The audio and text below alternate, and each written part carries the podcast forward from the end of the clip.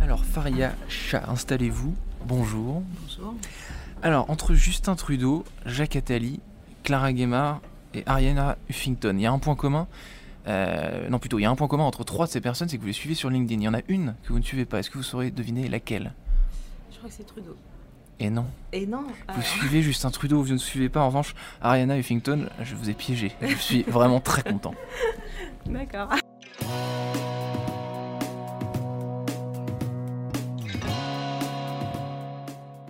Bonjour à tous et bienvenue au Talk Dessineur du Figaro. Aujourd'hui, j'accueille une abeille en or, Faria Shah, cofondatrice de Golden Bees. Il y a un peu moins de 5 ans, euh, je crois, une plateforme qui mêle recrutement et programmatique, donc Golden Bees que je viens de traduire avec euh, talent. Euh, à quelle réalité du recrutement et du marché du travail ça correspond? Alors, euh, Golden Bees intervient vraiment sur le premier maillon de la chaîne de valeur du recrutement, qui est la Ouais. génération de candidatures qualifiées. Aujourd'hui, c'est un peu le nerf de la guerre. Et euh, on a une technologie qui va permettre euh, de diffuser des offres d'emploi de manière ciblée pour euh, améliorer l'existant en termes de euh, génération de CV, mais de manière plus rapide, plus efficace. Et en fait, ça on intervient à un moment du marché où justement il y a une, une certaine tension Mhm. commence à arriver, où euh, les entreprises ont de plus en plus de mal à aller chercher, capter, engager les candidats. Ouais. Et nous, on arrive avec une solution qui permet d'aller euh, dépasser euh, les limites du recrutement en ligne en, en proposant d'aller exploiter le web comme un média de conquête et donc Mhm. aller toucher tous les internautes, mais de manière intelligente. D'accord, donc de manière intelligente, donc matériellement, ça, ça- ça se passe comment en gros, concrètement? Comment est-ce qu'on voit, tiens, Golden Bees a fait ça quoi?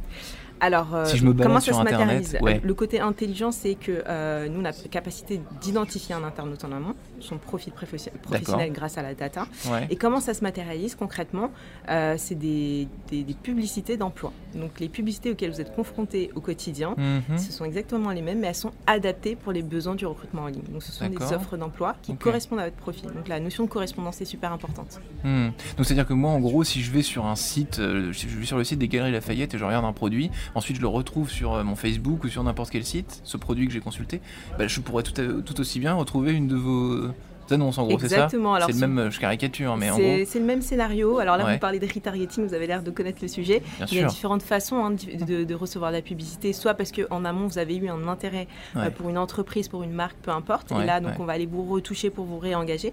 Mais euh, vous avez aussi, euh, on a aussi la po- possibilité d'aller vous prospecter, d'aller vous chercher. Et de me parce- chasser, en fait. De, Ouais, de vous chasser, à ouais, exactement. Mhm. Et euh, donc tout l'écosystème publicitaire, donc tous les euh, finalement euh, inventaires sur lesquels euh, il y a un moment des espaces publicitaires, on a possibilité de les acheter euh, parce qu'ils sont connectés hein, comme des tuyauteries en fait euh, sur une sur une plateforme sur laquelle on va on va acheter euh, en mettant des règles. D'accord. Et donc là, vous captez euh, l'attention d'un- potentiel bon, euh, bon recrutement que- que- que- qu'une entreprise, en gros, ne, ne parvenait pas à trouver, c'est ça? C'est ça, c'est l'idée? Alors, idéalement, l'idée, c'est aller, aller capter des candidats qu'on n'arrive pas à toucher Ouais. sur euh, l'univers, voilà, les supports traditionnels de recrutement. Les job boards classiques, genre Par Pôle exemple, emploi, cadre Exactement. emploi, etc. Donc là, on va aller chercher ce qu'on dit des candidats en recherche ou non, donc Ouais. euh, poten- potentiellement à l'écoute du marché. Ouais. Et euh, c'est c'est tout l'intérêt. Mais c'est pas que ça. Le système de règles, ça nous permet aussi de, de, de maîtriser un certain nombre de facteurs le coût, Mmh. le temps, le volume. Et euh, c'est ce qui fait la force de notre solution. D'accord. Quels sont les profils les plus concernés par, par votre solution, ceux que vous allez capter, ceux que vous allez targeter, justement Euh, Est-ce qu'il y a des profils particuliers, je sais pas, des devs, par exemple, ou des, des, des ingés, enfin, je sais pas. Il y a des devs et des ingés. Ouais. Euh, forcément, il y a une demande de plus en plus importante de la part des entreprises. Et c'est, je pense, un des métiers qui est le plus difficile à capter. Mais euh, la force de notre solution, c'est qu'on peut aller chercher tout type de profils. Donc, euh, c'est pas que les hauts potentiels, les cadres ou les Ouais. profils dans le digital. Il y a aussi euh, les métiers, ce qu'on appelle terrain. Donc, euh, voilà, aujourd'hui, euh, des entreprises qui ont besoin de femmes de ménage, De vendeurs, techniciens, de vendeurs, de- etc. Euh, on ne peut pas forcément aller chercher sur certains supports comme LinkedIn. Et là, avec une solution comme ça, on va l'exposer, on va donner une Ah. visibilité plus large. Et on Ouais. va pouvoir aller les capter et avec les mêmes coûts et même parfois même plus intéressants que si vous passez par d'autres types de supports. Ouais. Donc c'est vraiment tous les profils qui sont concernés. Tous les- Donc il n'y a pas de pourcentage, par exemple 30% cadre, 20% ingé, c'est beaucoup plus complexe. euh, C'est extrêmement variable. On a plusieurs millions d'offres d'emploi et euh, donc sur euh, plusieurs millions de profils recherchés. Donc voilà, on travaille avec tout type d'entreprise. D'accord. Alors capter l'attention des candidats, ça paraît évident et très simple si on voit donc un candidat qui se balade sur son iPad ou sur l'ordi, a priori c'est très très simple de capter son attention, mais est-ce que paradoxalement ça ne l'est pas dans une certaine mesure avec tout le flux d'informations sans cesse qu'on voit? Est-ce que le, finalement il est, le candidat, le profil intéressant, il est moins sensible, moins attentif quand il est sur, sur, sur Internet Alors il y a une surexposition et c'est la réalité de la publicité. En revanche, comment les acteurs de la publicité ont évolué Ils ont développer l'ultra-personnalisation. Et plus euh, le message est personnalisé, adopté à votre profil, plus en fait il y a un niveau d'engagement qui est plus fort. Moi, je l'ai observé, euh, parce que ça fait 10 ans que je suis dans, la tech maintenant, euh, je l'ai observé et, et c'est vers ça qu'on va. Et c'est ce qu'on observe en tout cas. Quand c'est personnalisé que ça vous correspond, ça capte et ça engage. donc il y a aussi tout, pour vous tout un, tout un volet euh, esthétique dans une certaine mesure de, de, de, l'annonce pour capter cette attention, non? En fait, il y a, deux façons de, faire. je, vois ce que vous voulez dire, mais en réalité, non, il ne faut pas trop euh, être joli, euh, parce que c'est pas ça. Justement, ça va se noyer dans la masse. Ce qu'il faut que ça soit. Ah, parce que, tout le monde essaie de faire en sorte que ce soit joli. Exactement. Il faut que faut ça séduire autrement. Exactement. Par contre, la séduction en amont, elle est aussi avec un scénario qu'on va mettre en place, avec des vidéos marque employeur. Vous allez capter l'intention de la personne sur les valeurs de l'entreprise sur les personnes qui y travaillent.